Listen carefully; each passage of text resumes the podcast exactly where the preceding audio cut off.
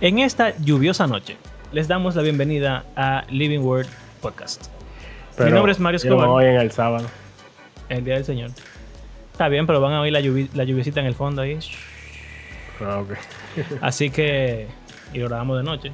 En este lluvioso momento atemporal, le damos la bienvenida a Living Word Podcast. Mi nombre es Mario Escobar y en este momento atemporal, que quedará plasmado en el Internet por la eternidad, estaremos hablando sobre si una persona puede ser cristiana sin arrepentirse. Obviamente no. ¿Ya? Gracias por acompañarnos en este episodio. Recuerde.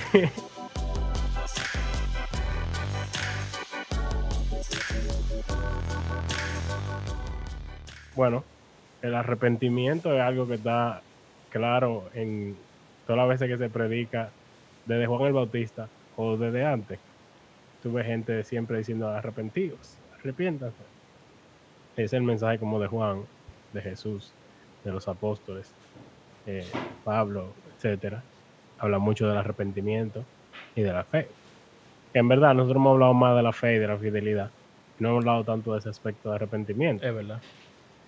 Em, pero la pregunta es de una de nuestros oyentes.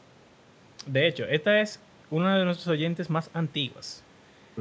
Probablemente desde nuestros primeros episodios ella nos está escuchando. Yo creo que sí. Así que gracias por hacer de nuestro podcast parte de tu rutina semanal. ok. Eh, y tú sabes que la pregunta vino porque ella tiene un familiar y ella ha intentado predicar el evangelio y ella quiere que ese familiar se convierta, pero él tiene ese, como que se enchiva en ese punto, de que como que él tiene que arrepentirse de sus pecados y como que él no está bien delante de Dios. Y él dice que no, que él está bien con Dios, básicamente. Como que Dios y él son, son panas.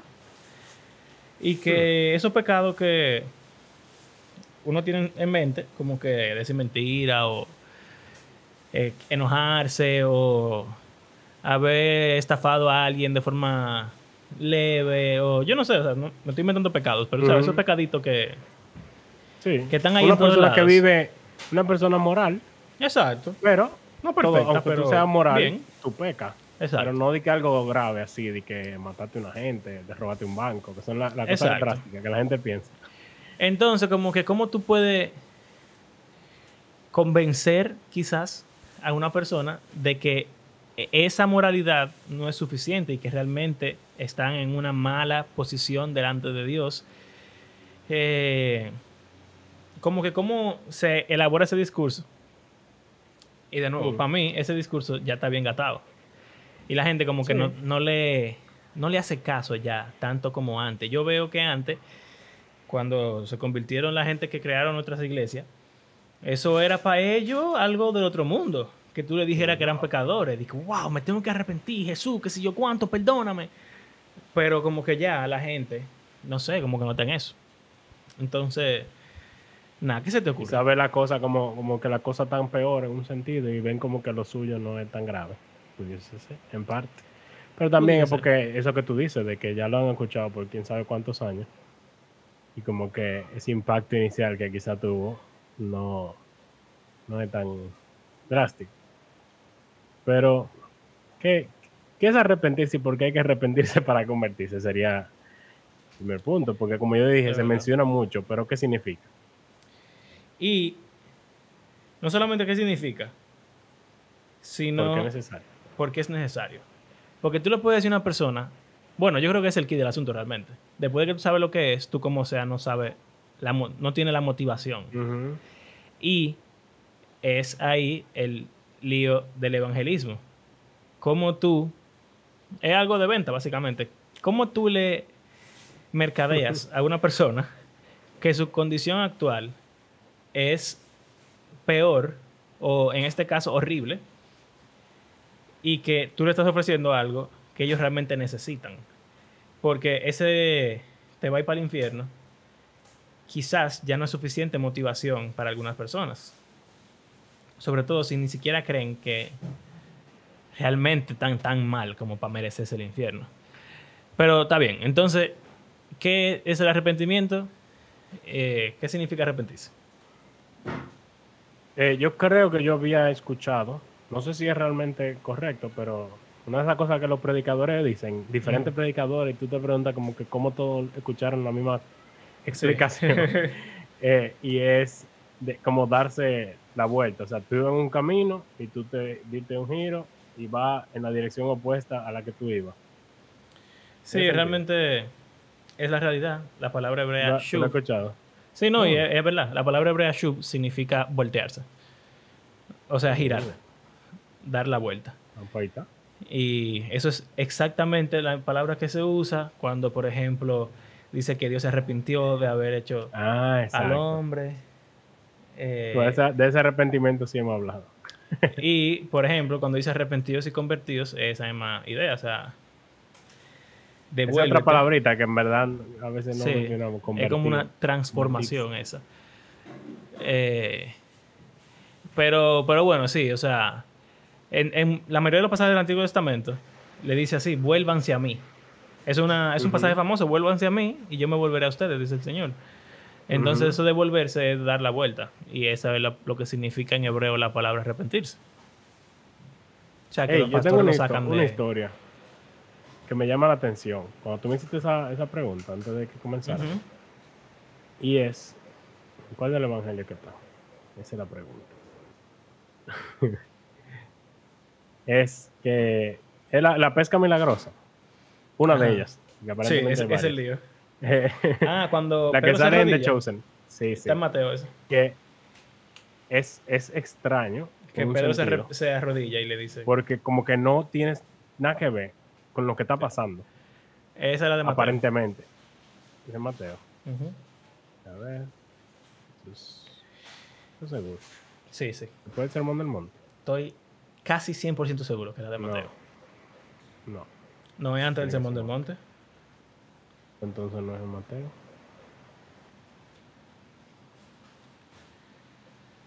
No es Mateo. Pasa por no buscar los pasajes antes de. Tú pones esta parte en por 4 la velocidad. ¿Tú quieres que yo edite mucho este episodio? ¿Eh? ¿Tú quieres que yo edite mucho este episodio? Tiguerón. Mírala aquí, mírala aquí, en Lucas. No sabe que en Lucas. ¿Y para qué pregunta entonces? Ok, Lucas 5. No, o sea, yo sabía que era en Lucas, pero tú dijiste Mateo y yo dejé de buscar en Lucas. Lo que pasa es que yo, vi una predica en estos días y pensaba que me acordaba de que era Mateo. Mm. Bueno, buscaron la barca, que sí o qué, no habían pescado nada. Jesús le dijo para otro lado, se llena de, peces. Entonces, al ver esto, Simón Pedro cayó a los pies de Jesús diciendo, apártate de mí, Señor, pues soy hombre pecador. Porque el asombro se había apoderado de él y de todos sus compañeros por la gran pesca que habían hecho. Y lo mismo también sucedió con Jacobo y Juan, hijos de Zebedeo. Y Jesús le dijo, no temas, desde ahora serás pescador de hombres. llevaron la barca a tierra, dejaron todo y siguieron a Jesús. Entonces, porque ellos, eh, es, raro, como si tú lo piensas. O sea, es una, una pesca. Ellos no creyeron en, Jesús, de que, o sea, bueno, como que, bueno, estamos pescando, nosotros somos los que sabemos de esto. Pero si tú dices, bueno, está bien, yo la tiro, y se llena de peces. Y tu, tu reacción inicial es de que soy un pecador, apártate de mí. Como que hay algo. ¿Tú sabes qué que no está aquí. Yo creo que eso es parte de lo que nos falta en nuestra cultura, que hemos perdido. Y es que esa gente tenía una cosmovisión religiosa y todos ellos reconocían el pecado y sabían lo que era el pecado y tenían una idea de que todos eran pecadores y que necesitaban arrepentirse y el perdón de Dios. Eso es algo que está en la religión judía desde siempre. A pesar de que a veces nosotros decimos como, como cristianos que ellos piensan en las obras como más importantes, en Romano 4, por ejemplo, Pablo dice claramente que David, en un salmo, dice que él reconoce la gracia que es cuando Dios te imputa la libertad de pecado. Eh, y el pasaje que él cita dice como que bienaventurado es aquel eh, al cual el Señor no le inculpa de pecado. Eso es un salmo que David escribió. Entonces, los judíos siempre han tenido esa idea de que Dios tiene que perdonar tu pecado. Y mira, por ejemplo, el pasaje de Isaías 6, cuando Isaías está en, ese, en esa visión del trono de Dios. Eh, o sea, todas las veces que alguien se encuentra con Dios, tienen que ser limpiados de su pecado. Pero es que los judíos tenían la Pero ese es el perspectiva asunto para ya mí. De Esa que es mi pregunta. Lo que te hace reconocer tu condición de pecador y provoca en ti un arrepentimiento es verte cara a cara con la persona de Jesús Cristo o de Dios o van las dos cosas de la mano. ¿A yo, es que yo creo que, Cuando tú, ves- cuando tú entiendes realmente el Evangelio, o sea, de- del reino de Dios, y tú quieres seguir a Jesús, eso debe ir obligatoriamente acompañado de un arrepentimiento, de un cambio. Bueno, y el bautismo en parte eso es lo que representa, de que tú eres limpiado, o sea, y tú, o, o tú mueres cuando te sumerges en el agua y resucitas. Eh, sí, eres limpio de tu pecado. es un, un cambio de vida y Un nacimiento. de nueva creación, nueva criatura. Sí. Entonces, como que eso implica que yo era algo y ahora soy otra cosa.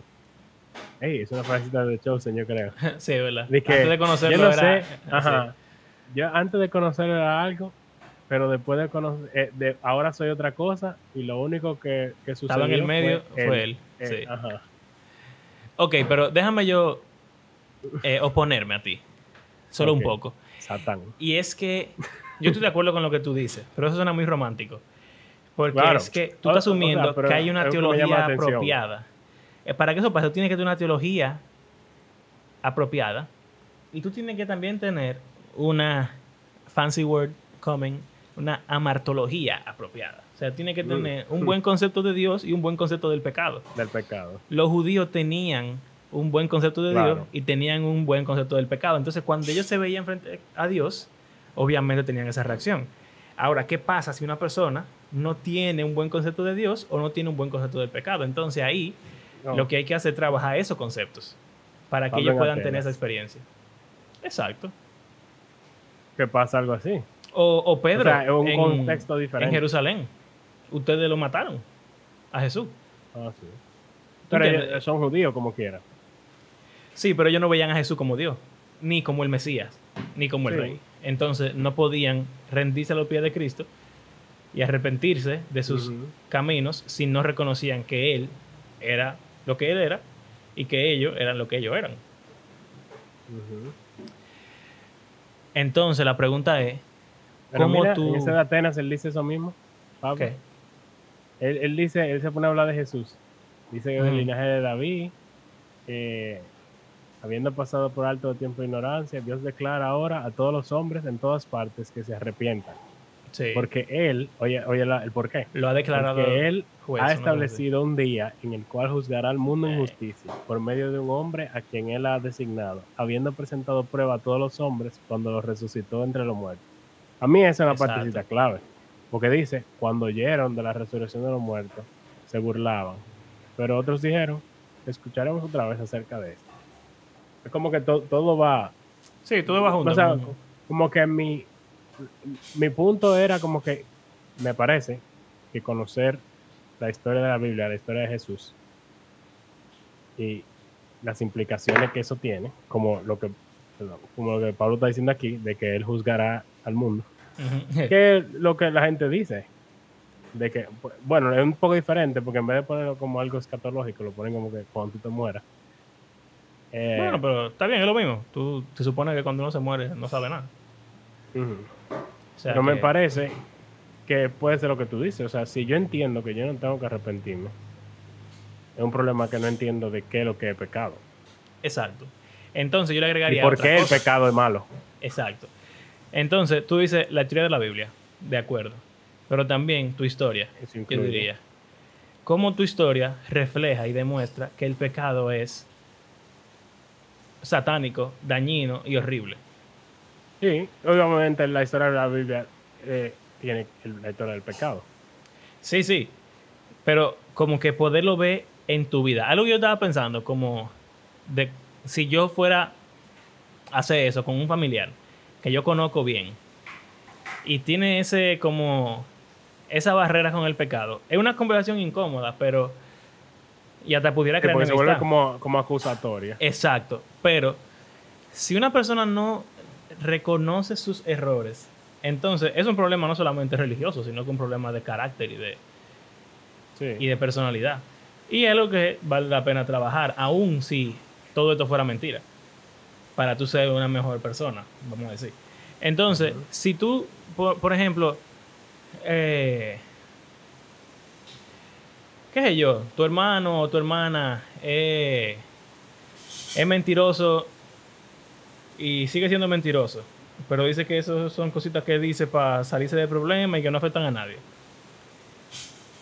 Tú, tú le puedes traer a colación momentos en los cuales esas mentiras realmente han afectado a otra persona de formas que ellos ni siquiera se han dado cuenta. E- Eso es algo que estaba pensando. De no solo es como que ah, lo que yo hice no es gran cosa, sino como el pecado, como a veces lo presentamos, es de una forma defectuosa.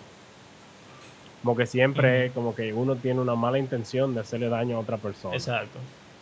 Y no es Eh, siempre y así. al tú venderlo así, eh, tú dirás, pero eso me ha pasado, pero no di que constantemente, no es algo como que me pasa mucho. Pero el pecado va más allá. O sea, el hecho de tener una naturaleza pecaminosa no es que tú estás pecando de la peor forma que tú pudieras estar pecando todo el tiempo. Claro. Porque, o sea, eh, bueno, eso de depravación total de- del calvinismo. Hay gente que no lo entiende precisamente porque eso es lo que asume. De que, ah, pues entonces todos los humanos somos unos depravados completamente, somos lo peor que pudiésemos ser. Y tenemos malas intenciones Eh, a la clara. Ajá, pero eso no es así. No, no. Eh, porque hay otros Ah, aspectos. ¿tú me mandaste Es algo? que- De lo de la sabiduría. No. ¿No fuiste tú? no, no sé. Que. Alguien, yo creo que fuiste tú. Alguien me mandó algo de, de la sabiduría. Como que no Ah, sí, sí, deberíamos. sí, fui yo, fuiste fui yo. tú. Que hay veces leerlo. que Ah, uno, bueno. la sabiduría, te dice que te preserve a ti común. mismo, el sentido común. Y eso, eso está bien, eso es bueno. Por ejemplo, ahorra. Eso obviamente es bueno, ahorrar es bueno. Pero si tú ahorras tanto que no ayuda a los demás y no eres generoso, hay, hay que preguntarse por qué la sabiduría humana y el sentido común me lleva al pecado, aún con buenas intenciones. Y es que un Ujú. sentido de supervivencia, básicamente, que es inherentemente egoísta. Y hay un nivel en que es bueno, y Dios lo creó para nuestro bien, y hay otro nivel en el cual ya es destructivo. Eh, a mí me O gustó sea- pila ese, ese... Está, está muy bueno, en verdad. De cómo uno, hay cosas que uno persigue en esta vida que nadie considera que perseguirlas está mal porque es lo que se espera de ti. Sin embargo, no nos preguntamos si ese sentido común o esa sabiduría eh, humana eh, realmente es defectuosa de algún forma. Porque, ok, yo puedo querer seguir escalando en una posición, en una empresa. Yo puedo querer que me aumenten el salario. O yo puedo querer tener una mejor casa, un mejor carro. Todo eso está bien. Yo puedo querer tener una esposa, querer poder- o sea, poder querer hijos, etcétera. Pero, o sea, no nos sentamos a evaluar si realmente eso alinea, se alinea con cosas que vemos en la palabra, como eh, el que le dice que no me dé mucho ni me dé, o sea, no me dé mucho ni me dé poco, manténme con el pan necesario. O Sí. con la historia como del maná. Estaba Escuchando algo sobre eso, de que Dios le daba cada día lo de cada día y ya. Si ellos lo trataban de guardar para el otro, Se dañaba. se le dañaba. Y si ellos no buscaban, o sea, si, si cogían de menos el viernes y iban el sábado a buscar, No había. se quedaban en blanco. Entonces, el que era gallú y el que era descuidado, También, dos. Sí, Entonces- exacto. Es como. Bueno, eso yo creo que es muy importante, en verdad. O sea, poderle dejar ver, ayudar a las personas a ver que hasta las buenas intenciones, por ejemplo, una madre cuando quiere proteger a sus hijos, tanto, pero es porque lo ama y eso es bueno. Pero con eso puede estar dañándole su, su personalidad, su futuro, eh, o puede estar simplemente pecando contra otras personas, hablándole mal al esposo, o yendo a quejarse al colegio injustamente, o hay mil cosas que tú puedes hacer o cosas con un buen, eh, una buena intención. cosas que son incluso raras, que la gente prefiere no darle mucha mente. Es como, ¿cómo tú ayudas a alguien pobre? Si tú haces, como hacen los gobiernos a veces en sus campañas, que lo que hacen es darle comida y Le dan casa, eh. Realmente, no están ayudando mucho a esas personas, al contrario, eh, eso causa más problemas. O sea, de que tú le das algo que esa persona no tenía y lo que termina siendo es un problema. Y hay veces que termina incluso quizá alguien matándolo para que para quitarle lo que tú le diste. Y entonces. Y se dan golpes. al, al final, como que quizá una gente terminó muerta porque tú quisiste ayudarla. No, y tú estás también quizá promoviendo la vagancia, eh, la gasanería. Pero no, tú no tuviste esa mala intención. Sin embargo, eso es parte del mundo en el que vivimos. O sea, va mucho más allá de mis acciones como individuo. Eh, ese episodio de Our Project, del podcast, del Emergence. Sí, yo pienso en eso a cada rato, papá. Yo pienso en eso, de que es algo que va más allá de mis acciones como individuo, sino las acciones de todos nosotros como seres humanos, desde el comienzo hasta ahora, las cosas que pasan. Por ejemplo, e, el mismo hecho de, no importarme eh, cuidar el ambiente, el medio ambiente. Tú estás haciéndole daño a generaciones futuras. O sea, nosotros ahora mismo estamos sufriendo consecuencias de alguna forma de cosas que hicieron nuestros antepasados. Dirá, eso no es justo. Bueno, pero es así. Es el mundo. Porque lo que ellos hicieron no afectan a nosotros. O sea, un ejemplo sencillo es que mi papá eh, hizo qué sé yo qué cosa cuando yo era chiquito. Yo no, yo no decidí eso. O sea, no, mira, un, un, ejemplo súper, súper tangible y, fácil. Mi papá lo metieron preso cuando yo era un niño. ¿Ya? Por algo que él hizo, obviamente. Entonces, por sus acciones, yo estoy pagando una infancia sin padre mi mamá y, mi familia estamos eh, pasando trabajo económicamente por el pecado. Y eso puede que te haga más propenso a tú, a tú cometer las mismas o no hacer otras. Y, o sea, es complicado. Entonces, yo creo que cuando entendemos el pecado, no solo como que, ah, yo tengo una mala fe o una mala intención, o estoy tramando hacerle maldad a otras personas, sino verlo más amplio, de que el pecado es todo, o sea, todo lo que hacemos está manchado. Aun cuando queremos ayudar, aun cuando queremos buscar, o sea, como que nada de lo que hacemos es completamente puro. Sí. sí, es como... eso es triste, eh, ¿verdad? Sí. Eh, es como, o sea, en, una parte, ver que tu pecado es real, ¿verdad? Como que reconocer que tu pecado realmente afecta a otras personas y afecta a otras personas. Tú dijiste también como que saber que la intención no es lo que cuenta, sino que hay veces que pecamos con buenas intenciones. Y ahora estamos diciendo que el pecado tiene consecuencias mayores de las que nosotros incluso pudiéramos imaginarnos. Yo creo que también con eso de la emergencia que tú dices, eh, la emergencia del pecado, suena como si fuera una emergencia de una ambulancia, pero es que emerge. No, sí. ¿Qué es lo que significa emergencia? Que es algo que surge inesperadamente. Bueno, eh, que el pecado no solamente es algo que tú cometes, sino que es un sistema que ya está en movimiento y del cual tú involuntariamente y voluntariamente forma parte. Desde que nace. Involuntariamente desde que nace. Y o desde antes, vamos a decir. Lamentablemente, uno sucumbe. Y uno sabe que uno sucumbe voluntariamente porque hay veces que uno lucha contra el sistema. Uno sabe que hay veces que el sistema está mal, que si hacemos lo que todo el mundo hace, lo estamos haciendo mal. Pero la mayoría de las veces lo hacemos. O algunas veces lo hacemos. Sin darle mucha mente. Sin darle mucha mente. O incluso usamos eso de excusa. Bueno, es que todo el Esa es la forma que siempre se ha hecho.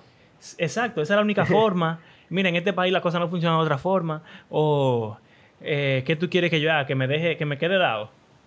Por ejemplo. O, no sé, yo me tengo que dar a respetar. Tengo, tengo que, me veo obligado a hacerlo. Claro que no. Tú, tú no estás obligado a hacerlo de esa forma necesariamente. Eh, y quizás si te ves obligado a hacerlo de esa forma, quizás no es pecado por estar obligado. Pero por lo regular, no es así. Eh, y uno voluntariamente se vuelve parte del sistema que uno reconoce que está dañado. Entonces, poder ver eso y decir, como tú dices, se, les estamos dando a otras generaciones. Cada vez que seguimos con el pecado, también, no solamente la consecuencia del pecado, sino que el sistema crece y va a sumergir a los demás a seguir con ese pecado. Y eso, en verdad, es muy malo. Porque el mundo está al revés, básicamente.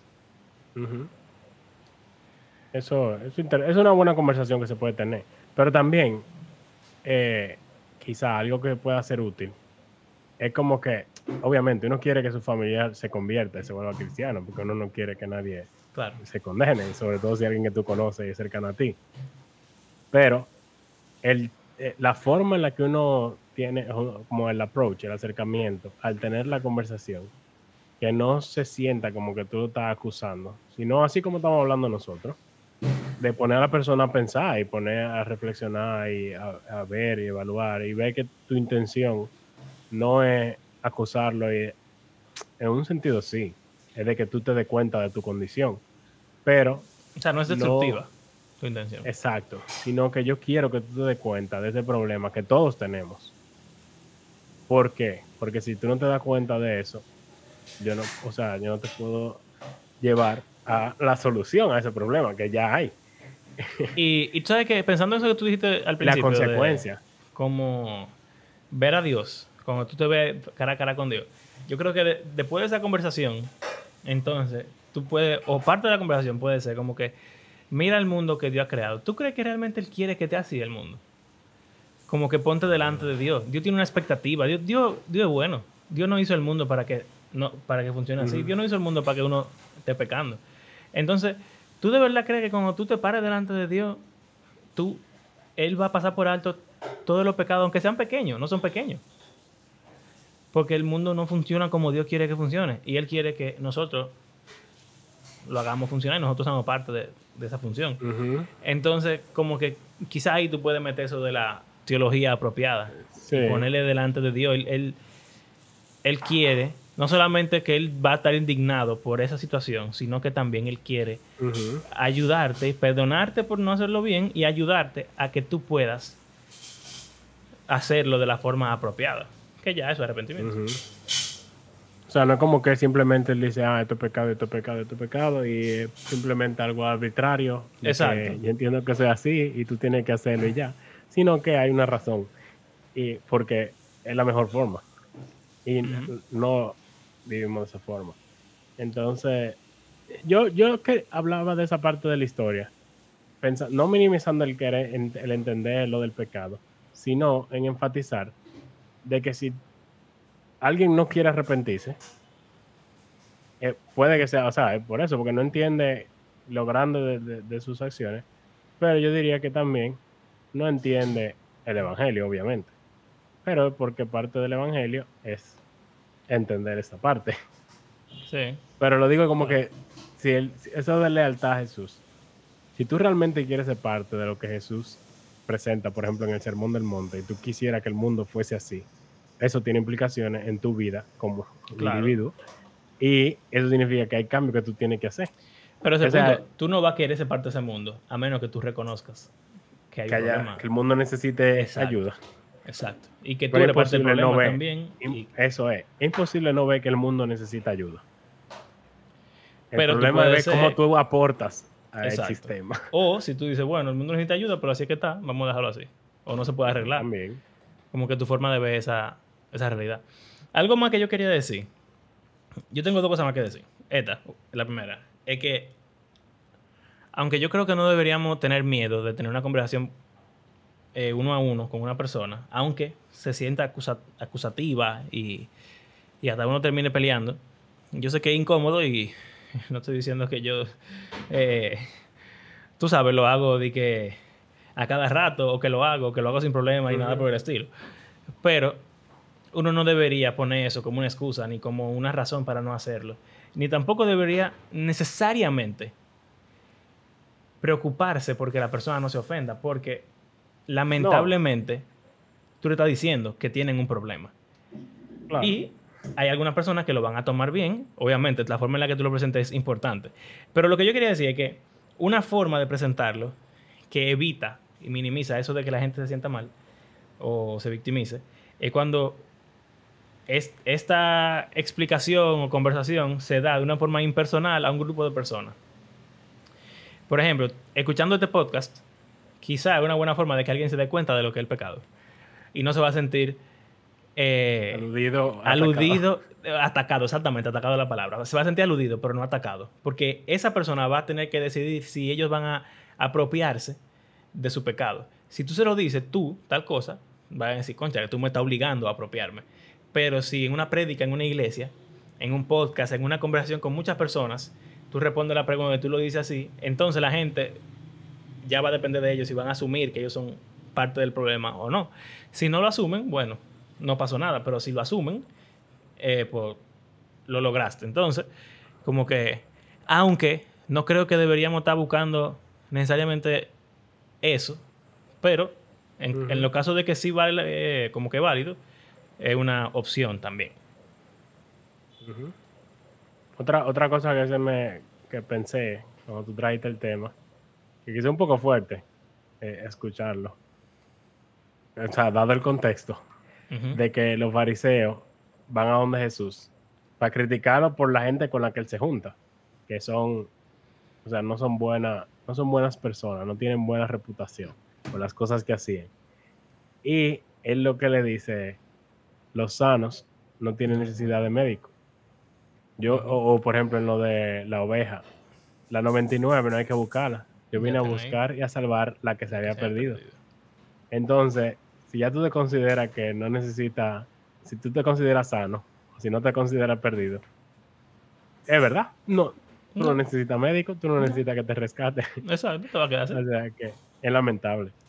Y eso es lo, segundo que yo quería decir, que lamentablemente hay personas que simplemente no se van a convertir. De eso no depende de lo que uno haga. Ni de cómo tú lo digas, ni de cómo tú lo presentes, ni de... O sea, ok, vamos a ser realistas, sí depende.